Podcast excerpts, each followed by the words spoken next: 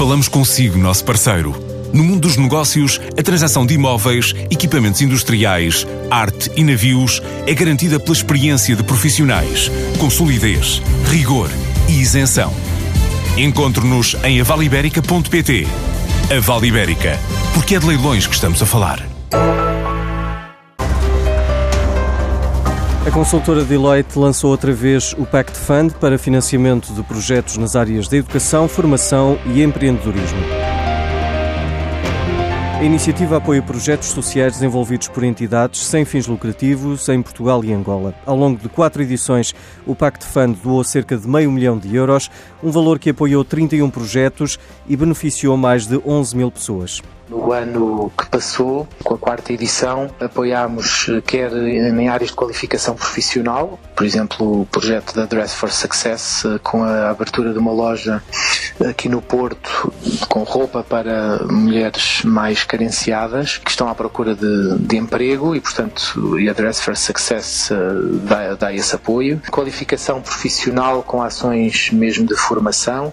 A própria área de educação, em que temos, por exemplo, um, com a Santa Casa de Misericórdia do Peso da Régua, um projeto na área de robótica para crianças. Afonso Arnaldo é partner da Deloitte. Dá um outro exemplo de empreendedorismo em Angola. Estamos a desenvolver com os leigos para o desenvolvimento um projeto em, em Benguela, uh, com, com, portanto, capacitando mulheres uh, em Benguela, precisamente tentando-lhes dar uma, uma formação para terem alguma autonomia uh, financeira, económica. O fundo de investimento foi criado pelos sócios da consultora. O prazo para candidaturas foi estendido até quarta-feira.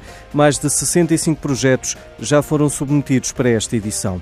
E muito se falou de valores e responsabilidade social na edição deste ano da Web Summit, com uma proposta inédita do criador da internet, como lembra o gestor Jaime Quezada. Um dos pontos mais interessantes da Web Summit, que a semana passada se realizou com êxito na nossa capital, foi precisamente a mensagem que passou por parte do fundador da web, Tim Berners-Lee, a propósito de nós sermos capazes de implementar um contato com a web.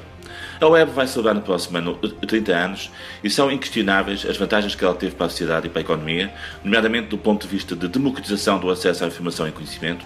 Tivemos entre nós, por exemplo, nos últimos anos, fruto de políticas públicas muito ativas, projetos muito vencedores, como as cidades e regiões digitais, os espaços internet implementados um pouco por todo o interior, que vieram permitir a muitas pessoas um contacto com os seus familiares e o acesso a uma informação que nunca tinham tido.